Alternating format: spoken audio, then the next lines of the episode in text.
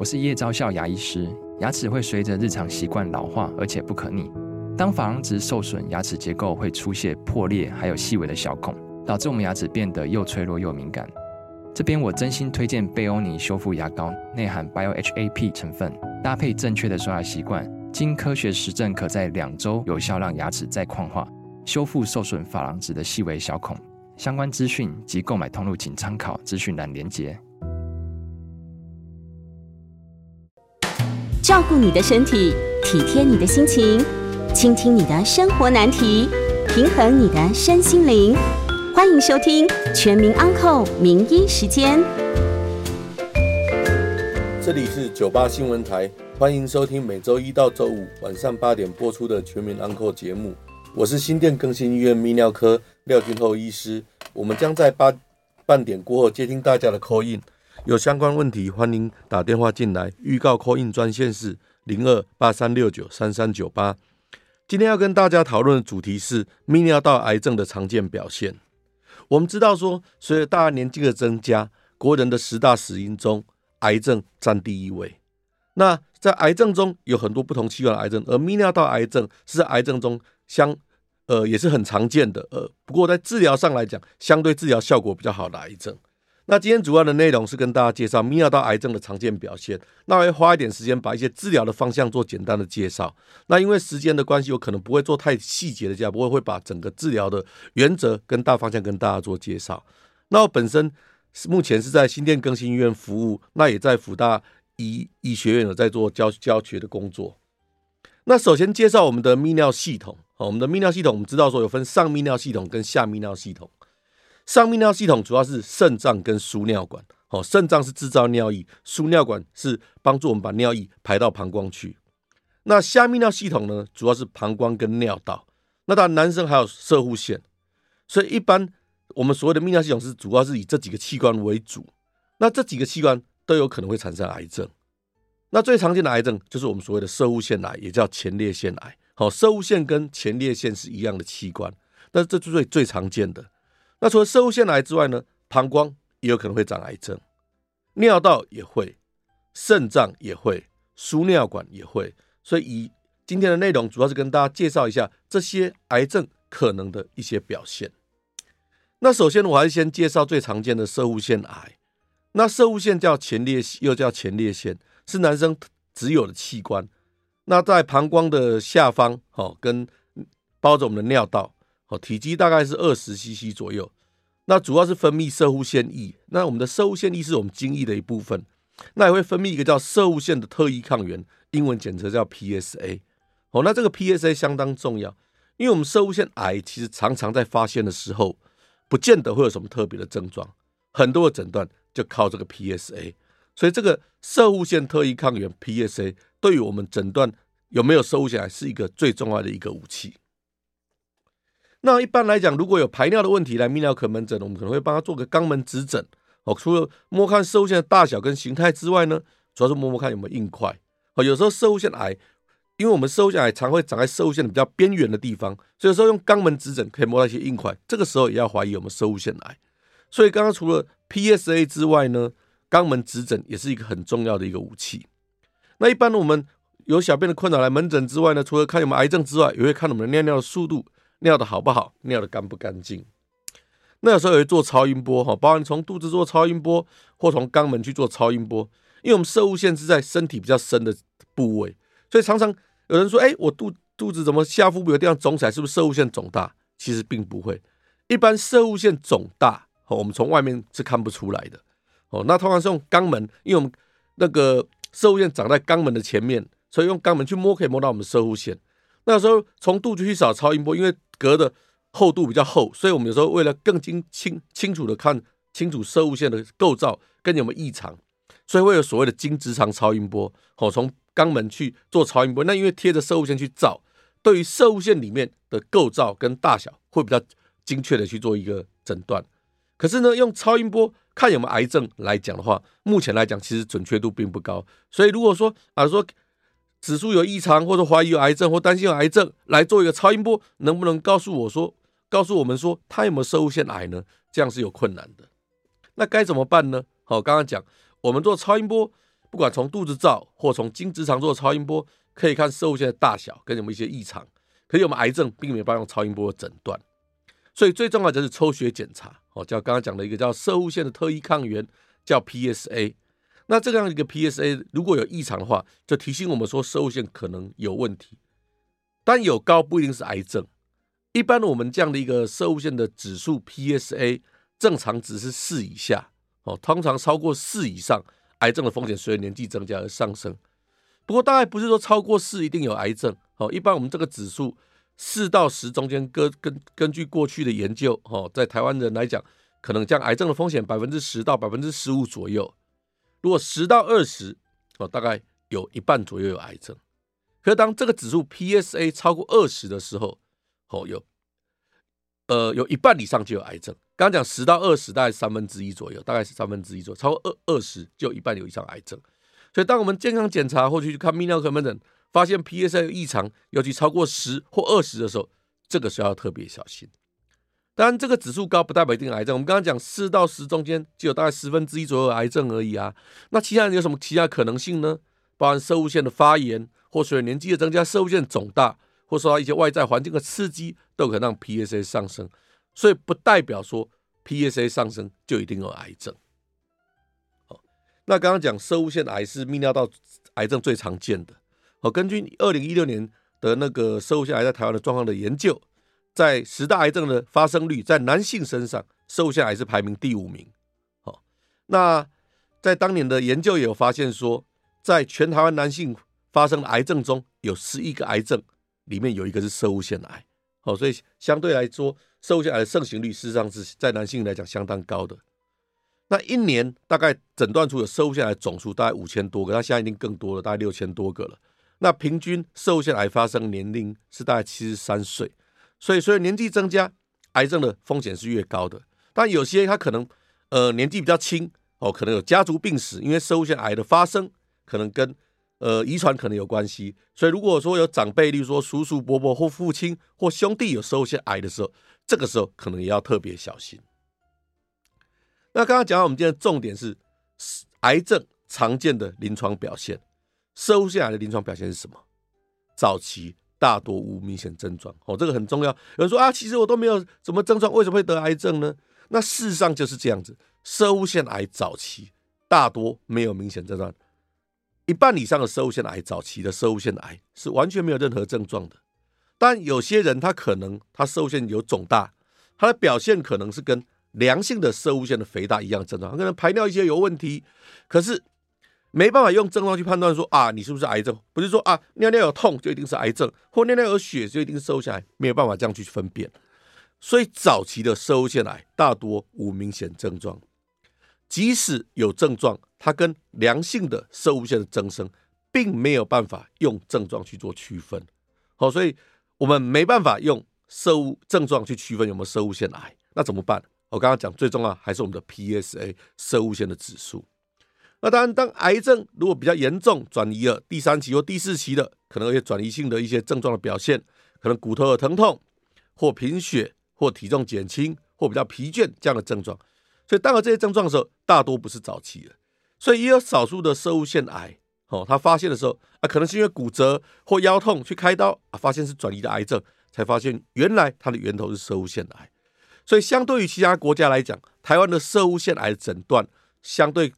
欧美比较先进国家相对比较晚期，所以这一块我们还是期望说，哎，大众朋友能够了解说早期诊断的重要性。好，所以一般我会建议五十岁以上，尤其有家族史、有症状的人，还是要定期出去做一个 PSA 的检测，这样可以帮助我们早期发现癌症而得到适当一个治疗。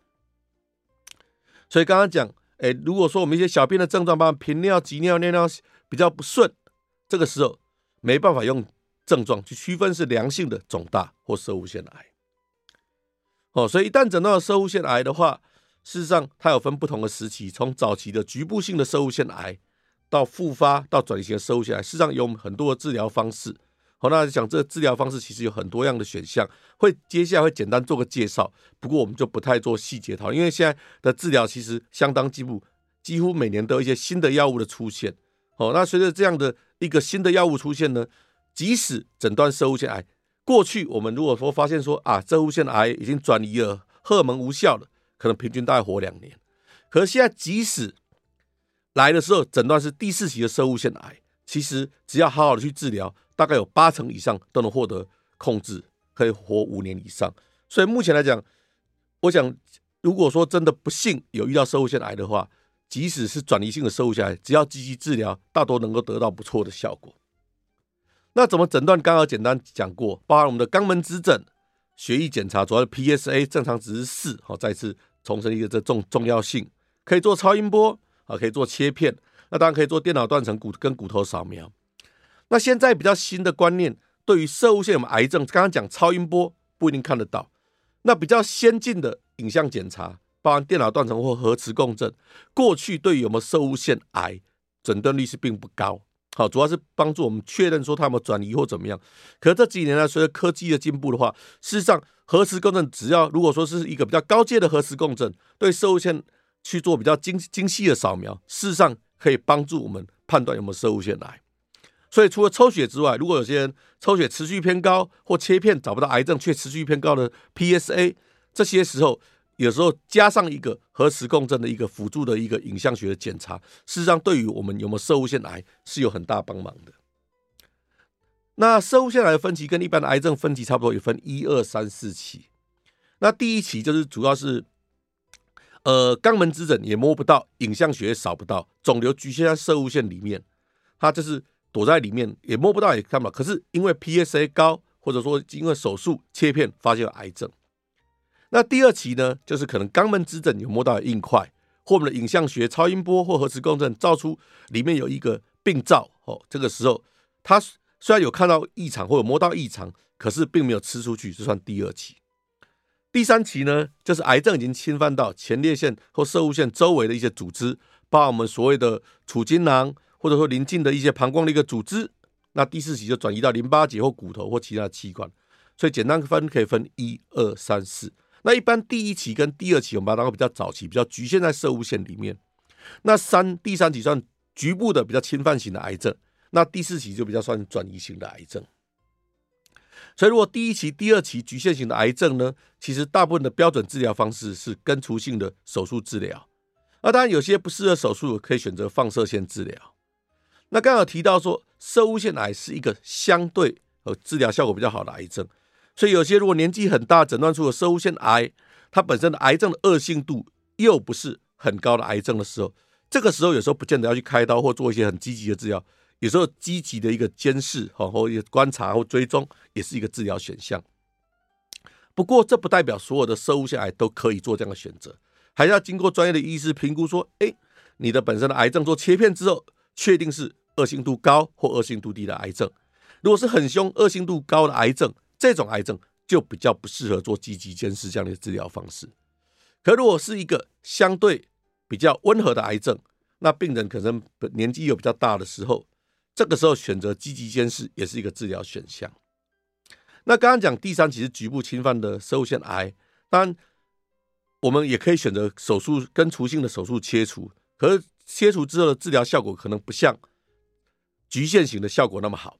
那可能需要加上辅助的荷尔蒙治疗或放射线治疗。那当转移到其他器官，包含骨头、其他软组织或淋巴的时候，这个时候治疗方式就是以荷尔蒙治疗为主。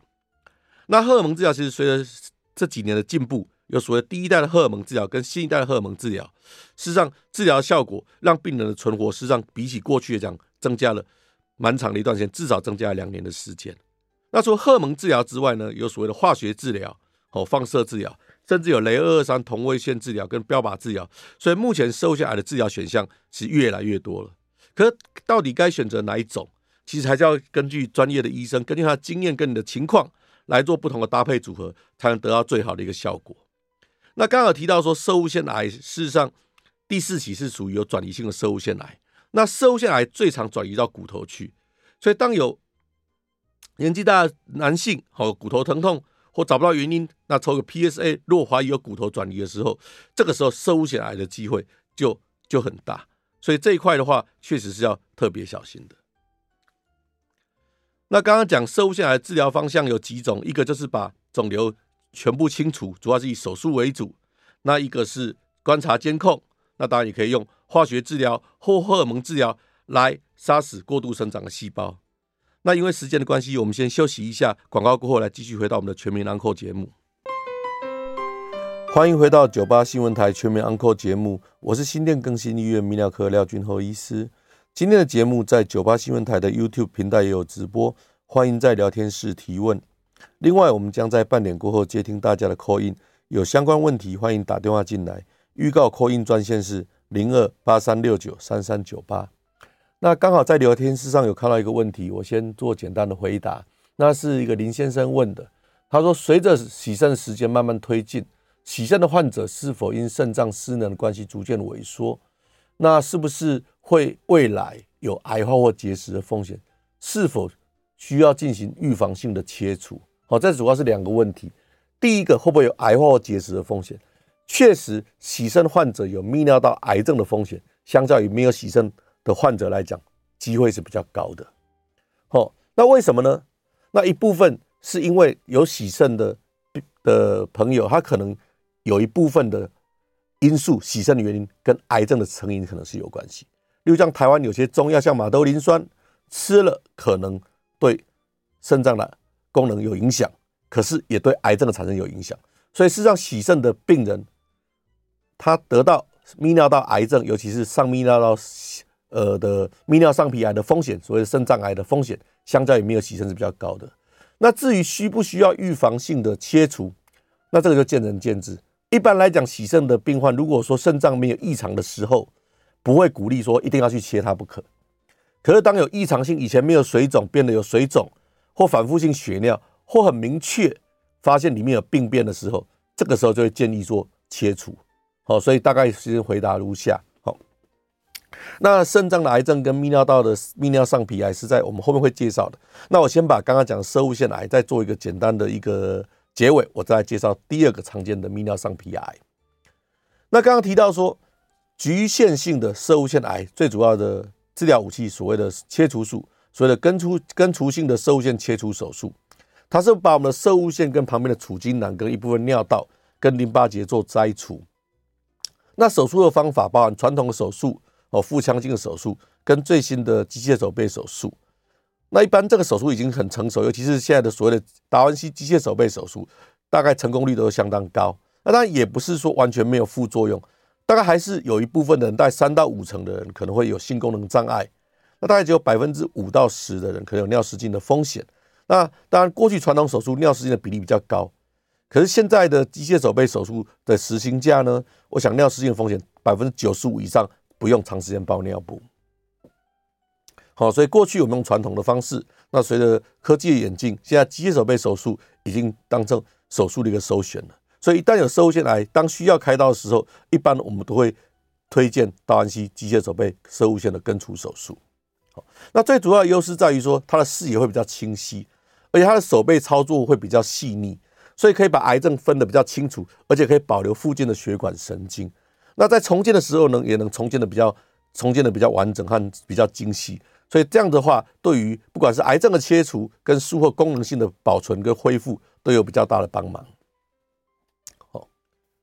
那当然，病人来讲，接受达文西机械手背的话，出血会比较少，哦，伤口比较小，住院天数也比较短，恢复也比较快。那最大的好处就是术后的尿失禁跟性功能的影响是相对于传统手术少很多的。好，那刚刚讲的是根除性疗法，那是不是一定要开刀呢？也不见得。哦，现在有所谓的冷冻治疗，哦，或所谓的海扶刀，它是用高能量的超音波把摄护腺的癌细胞杀死，这也是一些替代疗法，哦，也都得到有不错的效果。那至于刚刚讲转移性的，可能可以用荷尔蒙治疗或化学治疗或其他治疗方式。哦，所以我想瘦下来的治疗方式有相当多种。哦，我们可以根据它的位置，哦，是局限性的或转移性的，而选择不一样的治疗方式。那这一块的话，因为整个治疗的选项有太多可能的一个选项了，所以我大概就不不一一做介绍。好，未来有机会再跟大家介绍收下一个治疗的方式。那第二个要介绍最常见的癌症。好，泌尿道常见癌症是所谓的膀胱癌。好，我们刚刚有提到说，膀胱在我们的下泌尿道，那像是一个储存尿液的器官，所以平常我们要排尿的话，也是需可以把尿储在膀胱里面，所以我们可以在不要去排尿的时，可以控制它，可以让它休息，而在排尿时好好去把它排出。所以膀胱的功能对我们储存尿液跟排空尿液是有很重要的的的那个扮演相当重要的角色。可是随着用久了之后，它膀胱的表皮会有病变，那这病变的话就有可能产生癌症。那我们这一类的癌症最常见的，当然百分之九十是所谓的膀胱癌。可是刚刚提到说，除了下泌尿道之外，我们的上泌尿道，包括我们的输尿管跟肾脏。它实际上里面的表皮跟膀胱的表皮是一样，是所谓的泌尿上皮，所以这一类的癌症百分之九十在膀胱，可是有极少数的也会在肾脏里面或输尿管里面产生。哦，所以我想这一类的癌症实际上来源是类似的，所以治疗方向也是类似的。所以刚刚提到说，膀胱的内皮细胞，呃，叫膀胱泌尿上皮细胞，过去我们叫移行性上皮细胞，所以它产生的癌症也叫泌尿上皮癌，或者说移行性上皮细胞癌。那根据过去研究来讲的话，它的发生率比收下来稍微少一点，男性为第十位，女性为第十六位，一年大概有两千多人会被诊断为膀胱癌。那以发生率来讲，男生远大于女生，大概是女生的三倍。那随着年纪增加而增加，那最容易产生膀胱癌的民族是以白种人、黑人跟拉丁民族比较高，东方人相对比较少。那主要的原因跟抽烟跟一些环境的化合物有关系。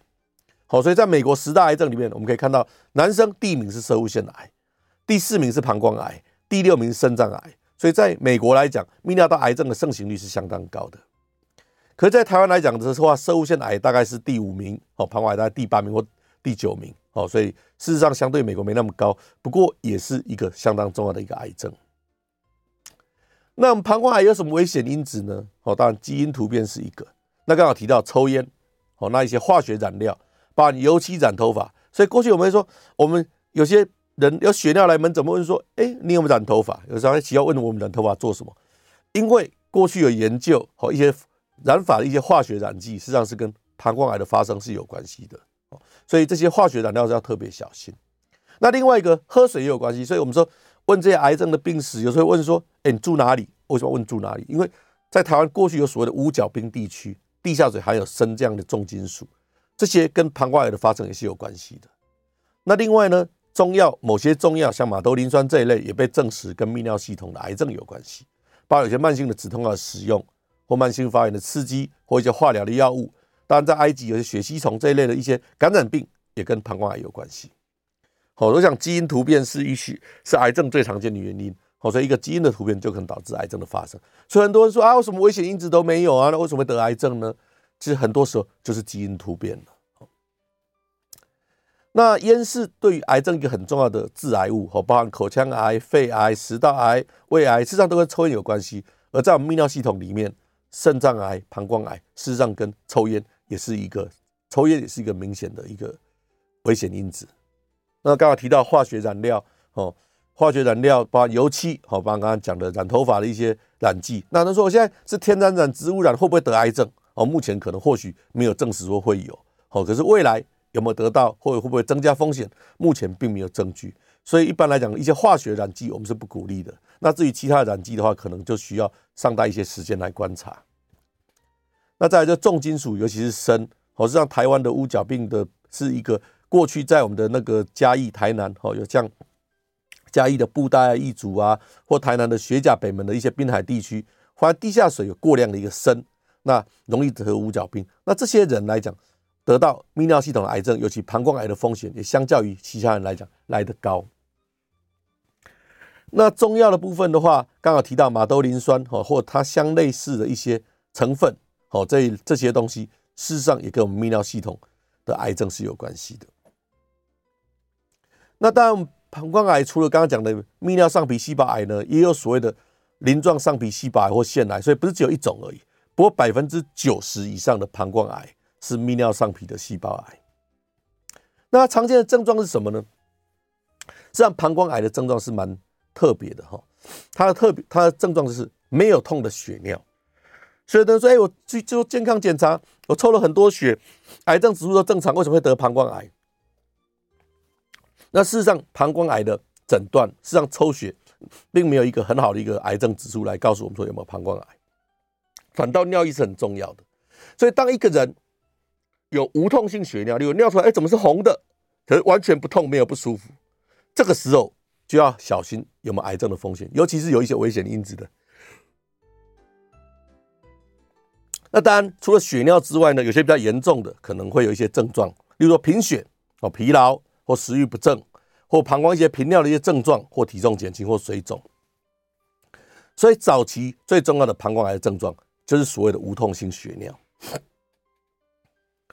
那我们膀胱癌除了血尿之外，哈，有一部分的人，哈，刚刚会有一些其他的症状。那我们刚刚讲血尿，它的特色不是只有血尿而已，是一个。无痛性肉眼可见血尿，好，为什么要讲这三个标准呢？因为我们血尿原因很多，我们知道结石也会血尿，感染会血尿，所以有的小姐来二三十岁说啊，怎么办？我尿尿痛会不会癌症？我说，说你会不会痛？啊，会痛，尿尿很痛，有血尿，最近才发生的，这样癌症的风险是很低的。那有些都是啊腰很痛，以前有结石过，有血尿会不会有癌症？不是说没有，可是结石或许风险更高。那当然有些有感染、有受伤都可能会血尿，所以血尿原因。很多，那怎么去区分呢？一般有几个方向去区分。第一个有没有危险因子？第二个会不会痛？因为一般如果是感染或结石造成的血尿，一般会伴随着疼痛，可能尿尿痛，可能腰痛。那如果是一个完全不痛的血尿，而且又有血块，这个时候就要比较小心。那第二个血尿是肉眼可见的还是肉眼不可见的？例如说我们尿尿看到红色的。跟尿尿都很轻，只是健康检查，因为我们现在大家很最在意自己的健康，知道很多人会去做健康检查去验尿，哎，怎么报告出来红字，会不会有问题？那一般来讲，如果你尿尿真的看到红色的，这种百分之八十九十可以找到原因，找到什么原因造成血尿。可如果是健康检查看到那种红字，那用显微镜去看有点红血球，可是红字又没有很那个血。红血球数又没有很高的，这种有时候不见得找得到原因。好，所以肉眼可见的血尿跟显微镜下的血尿，事实上意义是不一样的。所以一般膀胱癌的典型症状就是肉眼可见的无痛性的血尿，就是膀胱癌的典型症状。那因为时间的关系，我们先休息一下。广告过后要接听大家 call in，欢迎询问泌尿科的相关问题，将为各位解答。call in 专线是零二八三六九三三九八。欢迎回到九八新闻台全民安扣节目，我是新店更新医院泌尿科廖俊厚医师。接下来我们开始接听众朋友的 call in 电话，我们的 call in 号码是零二八三六九三三九八。在 YouTube 频道收看的朋友，也可以直接在聊天室留下问题，将在题目节目中一起为大家解答。那我们在聊天室中有看到两个问题，第一个是说憋尿会不会让膀胱跟肾脏癌化的风险增高？那我想憋尿，我们不鼓励憋尿。可是理论上，憋尿跟癌症的产生，并不是一个很显著的危险因子。所以说啊，憋尿会不会憋到变癌症呢？我想这个机会并不大。可如果说你憋尿造成反复的感染，哦，未来会不会，例如说甚至有结石，会不会未来增加癌症的风险？不敢讲绝对没有，不过这是一个漫长的过程。所以单纯来讲，简单的回答这个问题，憋尿理论上不会造成膀胱或肾脏癌的增加。可憋尿对射物腺的健康有没有影响呢？确实是有的哈，因为我们射物腺哈是跟排尿是有关系的。好，那有时候憋尿不一定是完全是憋尿，说坐太久压迫射物腺，那摄护腺造成一些慢性发炎，那实际上慢性的发炎对摄护腺的癌症也是一个可能的危险因子。好，所以我想憋尿对摄护腺不见得是好事情。好，所以尤其是男性朋友坐太久憋尿对摄护腺的健康确实是有显著的影响。哦，那也过去也有研究说，呃，太久哦没有射精，事实上对摄护腺健康也有影响。所以这一块其实不管是憋尿或射精，事实上对于我们的摄护腺健康都是有影响的。那接下来回到我们血尿的部分。那刚刚提到说，膀胱癌最常见的表现是无痛性、肉眼可见的血尿。好，所以这三个条件：一个是血尿，一个是无痛性，一个是肉眼可见。为什么要讲到这三个条件呢？因为血尿的原因很多，包括刚刚讲的感染、结石或所谓的摄护腺肥大，或肾脏的肿瘤，或肢体免疫疾病，甚至受伤或一些医源性的因素或剧烈运动，有的会血尿。甚至跑马拉松，以前遇过跑马拉松选手跑很久，哎，怎么突然血尿了？后来找不到什么原因，才发现可能是一个过度运动造成的血尿。这个还是偶尔会遇到。那另外，这尿尿看到红红的，也不代表泌尿道有血。像女性生理期排尿的时候混到经血，或者年纪很大的阿姨后他可能尿是尿尿出血，或是阴道出血，他不一定分得出来，这个也是有可能原因。或有些食物，有些食物会让尿液的颜色改变，像火龙果啊、甜菜根，这个也是会让我们尿道看起来哎红红的，可是不见得是出血。或一些让尿液变色的药物，哦，或一些横纹肌溶血症或尿液溶血太混入太多的那个溶血造成的血红素的尿症，这都是可能会让尿尿变颜色。所以，如果尿尿有颜色的话，还是要去检查，看到底是不是真的血尿，不代表尿尿红红的一定真的是血尿。好，所以我们可以分，刚刚讲可以分血尿分肉眼可见的或潜血健康检查的，那也可以根据不同年纪，年纪轻的可能感染或结石的机会高，年纪大摄护腺肥大或肿瘤的机会高。好，所以大概血尿有几种不一样的一些分法，我想大概癌症好是一个可能原因，可是不代表所有的血尿都有癌症，尤其是年轻的。有痛的血尿机会就比较小，可如果是年纪大的无痛性血尿，这个时候癌症还是要小心。那怎么去做诊断呢？好，当然验尿是最重要的。我们除了看尿尿有没有血尿、有没有细菌之外呢，有时候会尿液里面看有没有癌细胞，好，用显微镜去看说里面有没有癌细胞。那除了癌细胞，那我们可以做一些影像学的检查，包含静脉肾盂显影检查，就是照 X 光，好，或者做电脑断层、核磁共振。那最精准的是所谓的膀胱镜。我们知道胃不舒服可能要做胃镜，哦，大便有出血可能要做大肠镜。所以当尿尿有血的时候，要诊断有没有膀胱癌，其实很多间接的检查对于一个很小的膀胱癌不见得看得到。好，例如说一个零点五公分的肿瘤，可能在断层下不见得找得到。可是我们用个内视镜从尿道里面伸去膀胱里面去看，实际上对于里面有没有肿瘤是相当精准的，甚至有必要可以做个切片。所以当我们高度怀疑有膀胱癌的时候，这个时候最重要的一个检查就是所谓的膀胱镜检查。那一般这样的检查其实不需要住院，在门诊就可以执行，而且不用麻醉，那过程很快，五分钟、十分钟就可以诊断说到底有没有膀胱的肿瘤。所以一旦有高度怀疑有膀胱癌的话，这个时候还是要建议做膀胱镜的检查。后来刚好提到说，呃，尿液的检查很重要，影像学检查也很重要，可是最重要是膀胱镜。那有些肿瘤标记，刚刚有说，哎，现在很多人都会健康检查抽血有没有癌症，可是膀胱癌可不可以靠抽血来诊断？没办法。好，那当然有一些尿液的一些肿瘤标记可以，可是我想这一部分的话，准确度也是有它的一些局限性。最重要的还是要靠我们的膀胱镜。好，那当然，如果在 YouTube 好朋友可以看到说，在这个照片，好，可以看到说膀胱镜下肿瘤就长得像这样子。呃，我们是形容，当然这样子吃过吃过饭的了，哈，但是有点像是花椰菜的的的形状。好，所以大家可以看这图图片上，事实上真的是。很像花椰菜，所以这很典型。所以一般有经验的泌尿科医生，一旦做完膀胱镜，跟他讲说啊，这里看起来看有肿瘤，而且不是很好，大概八九不离十。当然做切片才做最后的诊断。可是，一般他的长相是蛮典型的。大家用肉用内视镜、用膀胱镜去看，就可以知道说到底这个是不是所谓的膀胱癌。那当然，我们膀胱镜有所谓的硬式膀胱镜，那现在比较所谓比较新的软式膀胱镜，那检查其实。刚刚讲时间都很短，五分钟、十分钟都可以完成了。那可以确认里面有没有长肿瘤。那如果肿瘤比较大颗，好，可以用电脑断层就照得出来了。所以我想，呃，比较大颗的肿瘤用影像学就可以诊断有没有肿肿瘤。后来刚刚提到说，抽血可以验很多癌症，包含大肠癌、摄护腺癌、肝癌。可是对于膀胱癌来讲，抽血帮忙有限，大概没办法用抽血来诊断膀胱癌。所以最主要还是靠症状跟尿液检查以及膀胱镜。那膀胱癌该怎么治疗呢？膀胱癌跟摄护腺癌一样哦，跟大多数的癌症一样，可以分一二三四期。如果初期的膀胱癌，可以把它刮除，我们用内视镜一样从尿道进去，把肿瘤一口一口像挖冰淇淋一样把它挖掉，我把它从连根拔除，把它整个挖干净。那事实上是有机会把肿瘤做彻底性的根治。可是膀胱癌是一个很容易复发的癌症，尤其是恶性度高的膀胱癌。哦，所以即使有把它刮干净了。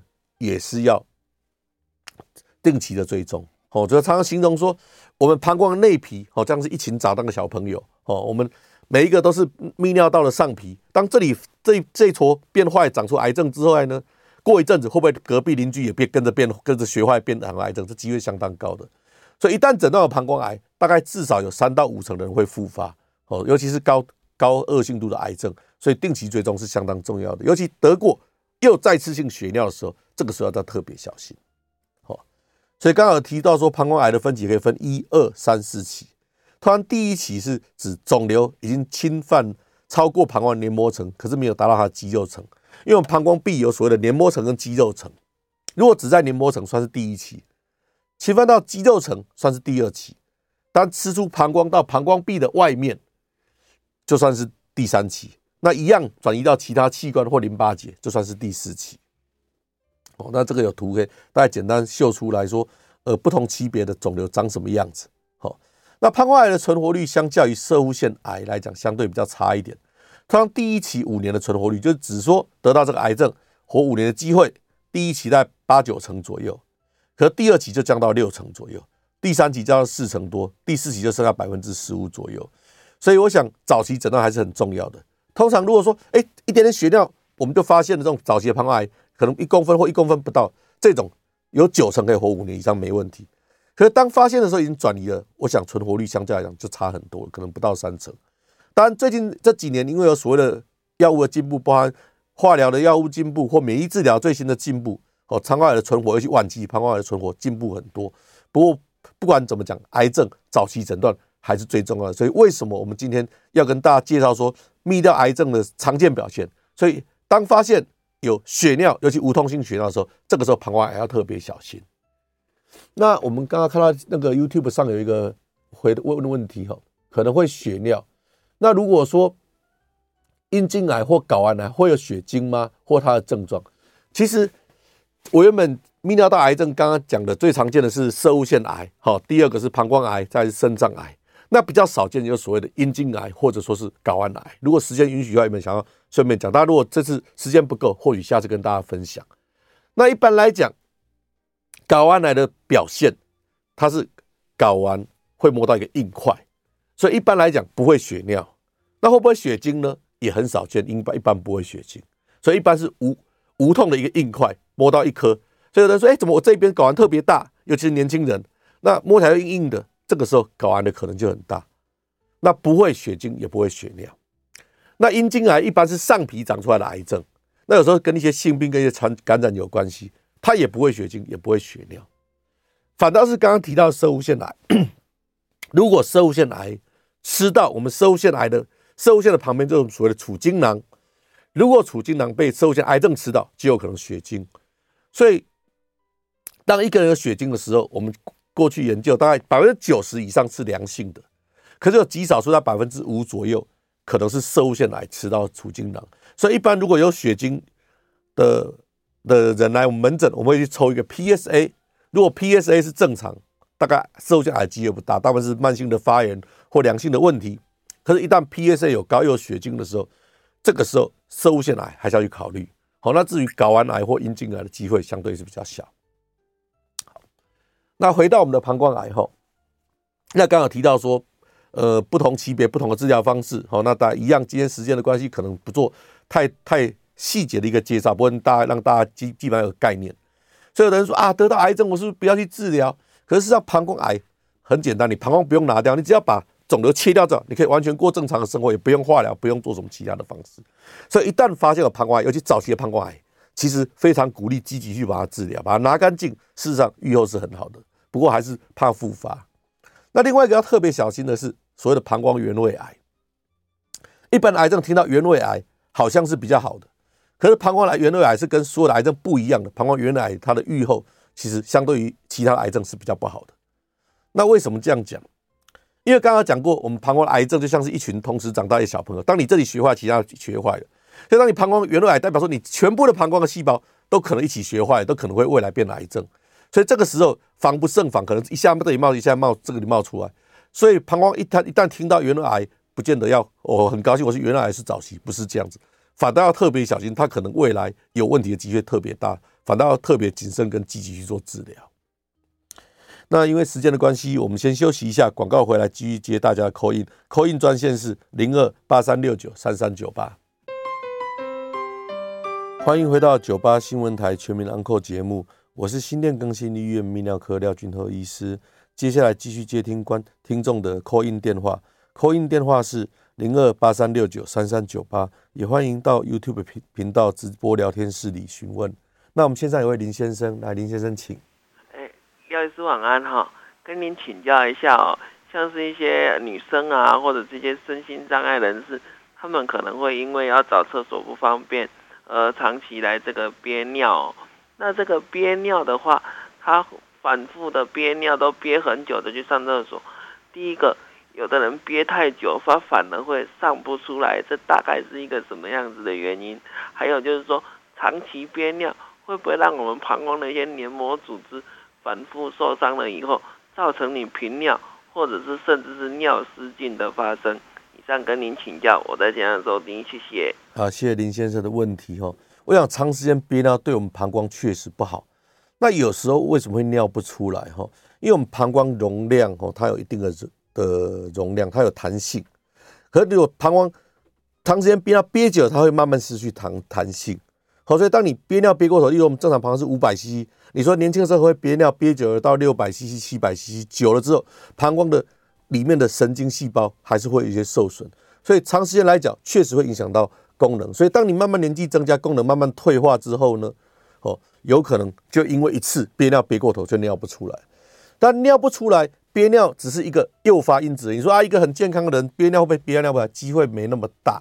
可是如果有一些危险因子，例如说他有神经性的病变，像是糖尿病或脊髓损伤，或者说是他本身肚子有开过刀，哦，神经性有受损，哦，这些东西都是所谓的危险因子。当你有些危险因子的时候，再加上憋尿，就更容易尿不出来。那另外一个就是反复的感染，会不会造成膀胱黏膜损伤，造成尿失禁？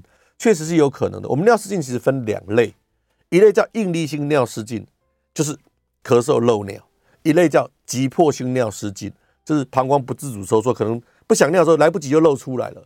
那你膀胱黏膜损伤就会造成膀胱的发炎，也会造成膀胱不自主收缩会增加。这个时候尿失禁的风险确实会增加的。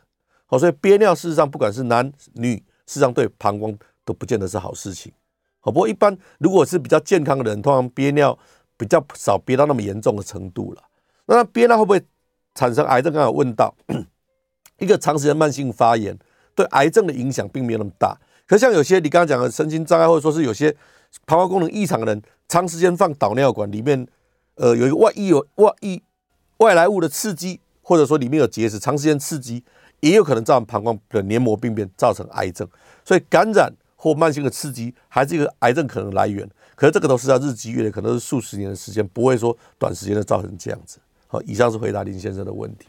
那接下来回到我们刚刚讲的膀胱的癌症，好，治疗方式早期可以做内视镜切除，可如果比较严重的膀胱癌，好，可能可以做膀胱的根除性手术。那既然讲到根除，好，那就比较辛辛苦了，因为我刚刚讲到说膀胱的黏膜是一起从小一起长大的，当你这里癌症那里癌症到处都是的时候，必须要把整个膀胱拿掉。那没有膀胱能怎么办？没有办法储存了，啊，所以这个时候就是所谓的人造膀胱。那一般是取我们的小肠或大肠做一个带状物来取代膀胱的功能。那一旦做这样的一个手术之后，生活品质就影响很大了。所以在内视镜切除到整个拿掉过过程中，有时候我们会膀胱灌注一些药物，尤其像化疗的药物或过去常用的卡介苗来预防膀胱癌的复发，避免走到需要把膀胱拿掉的这一步。那除了整个拿掉之外呢，也可以加上放射线治疗或化学治疗，甚至最新的免疫治疗这种辅助性的疗法，来尽量保留我们的膀胱。所以我想早期发现还是很重要的。可是如果说真的运气不好，发现来讲是第二期或第三期的话，当然不得已还是得把膀胱拿掉。可是拿掉之外呢，还是有一些其他方式可以努力去避免我们拿掉膀胱。那刚刚提到说早期的。第零期或第一期可以用内视镜把它刮除，这个手术其实蛮简单，安全性也很高。那如果比较严重的，需要把整个膀胱拿掉，那预防膀胱会灌一些卡介苗或化疗的药物来预防膀胱癌的复发。那当第二期的或第三期的膀胱癌，就会建议把膀胱拿掉。好，那我们除了拿膀胱之外，需要把淋巴结清掉。好，那这里有一张图，哦，就是膀胱拿掉之后，我们切一段小肠，哦，然后做一个把它折叠在一起，做一个带状物。来取代膀胱，那这个带状物一部有的部分是把它接到我们尿道里面，好像人工的一样可以尿尿。可有一部分呢，会把带状物会把它接到我们肚子上，像我们做像大肠造口一样，做一个小肠造口在肚子上，让尿液从这一部分流出来。好，那不管怎么讲，跟生活品质影响就很大。所以还是早期发现、早期治疗的治疗效果是比较好的。哦，那大概有些就是不得已就是化疗或或那个放射线治疗。那最新的有所谓的癌症的免疫治疗，事实上癌症的免疫治疗在目前膀胱癌跟肾脏癌实际上是相当进步。哦，很多人可能可能啊，过去需要拿到膀胱，可是因为有一些新的药物的使用，哦，那或转移性的癌症过去只能化疗，那现在免疫治疗，事实上它的治疗效果是很好的，而且副作用相对比较小，所以目前对于泌尿道癌症的免疫治疗其实是一个相当重要的一个武器。哦，那免疫治疗是怎么样的作用呢？哦。那我们过去我们的我们免疫系统，因为它癌症它会一直长，免疫系统可能不知道它是癌症，不能去攻击它。那免疫治疗就是让你免疫系统把它，就是让它能够辨识这个是癌症，打断它的不辨识一个功能，让它能够去攻利用我们免疫系统去把癌症细胞杀死。好，简单讲是这样子。那事实上现在有很多的免疫治疗，慢慢的健保也都有给付，所以这一块的话。如果说真的过去转移性的泌尿道癌、膀胱癌或肾脏癌可能只能化疗而已，那现在事实上在某些情况下可以选择免疫治疗，副作用比较小，那效果也都比较好。那最后讲讲到说肾脏癌，哈，肾脏癌其实分两大类，哈，一类是肾脏里面长出来的，刚刚讲的一样是上皮细胞，叫泌尿上皮癌；一个是肾脏外面长出来，叫肾细胞癌。哦，这两种其实不太一样。那肾脏癌是相对机会的盛行率没有像膀胱癌跟那个摄护腺癌那么高。好，不过就是说大概占百分之三。不过这这这一块的话，如果说因为今天时间的关系，我们可能下次有机会再跟大家介绍肾脏癌。那线上有另外一个问题：人工膀胱是用小肠做还是大肠比较好？其实。过去哈大肠癌是有人认为大肠比较好，那现在大家比较常用小肠做，有几个原因的，一个是小肠它本身的一些副作用比较小，那第二个因为现在大肠癌的几率增加了，你用大肠做，如果说这个人工旁又长出癌症，这个其实也是一个可能需要顾虑的风险，所以到底是用小肠做或大肠做，让医生来决定，我想并没有绝对好或不好，不过大部分的医生会选择用小肠来做，好，他个人的习惯。那再来就是慢性的摄护腺炎的治疗，到底用低能量震波或磁波仪，建议哪一种？其实慢性摄护腺炎的治疗方式很多种，我个人是认为慢性摄护腺炎的治疗，第一个诊断要正确，因为它那个诊断你像垃垃圾桶，很多不见得那么精准的诊断就去治疗，所以效果不见得会好。所以第一个诊断正确。那第二个，我觉得最重要还是生活习惯的调整，把原因去除掉才是最重要的。那至于邓低量震波、磁波仪。低量震波，我想对疼痛的效果可能会比磁波仪来得好。那至于磁波仪有它一定的效果，所以有的人对磁波仪反应也不错。所以到底选择哪一种，其实没有绝对对或错。那因为时间的关系，最后做个结论。我想对于癌症来讲，早期发现、早期治疗还是最重要的。那对于泌尿系统的癌症，即使发现的时候已经比较晚期了，只要积极治疗，都能得到不错的效果。所以我还是鼓励大家，对于泌尿系统的癌症有一定程度认识。如果真的，不幸遇到了，还是积极去面对跟治疗。以现在的很多医疗科技的进步，即使是晚期的癌症，都能得到相当好的治疗结果。那因为时间的关系，今天节目就进行到这里。我是心电更新医院泌尿科廖俊厚医师，非常谢谢大家今天的收听，再见。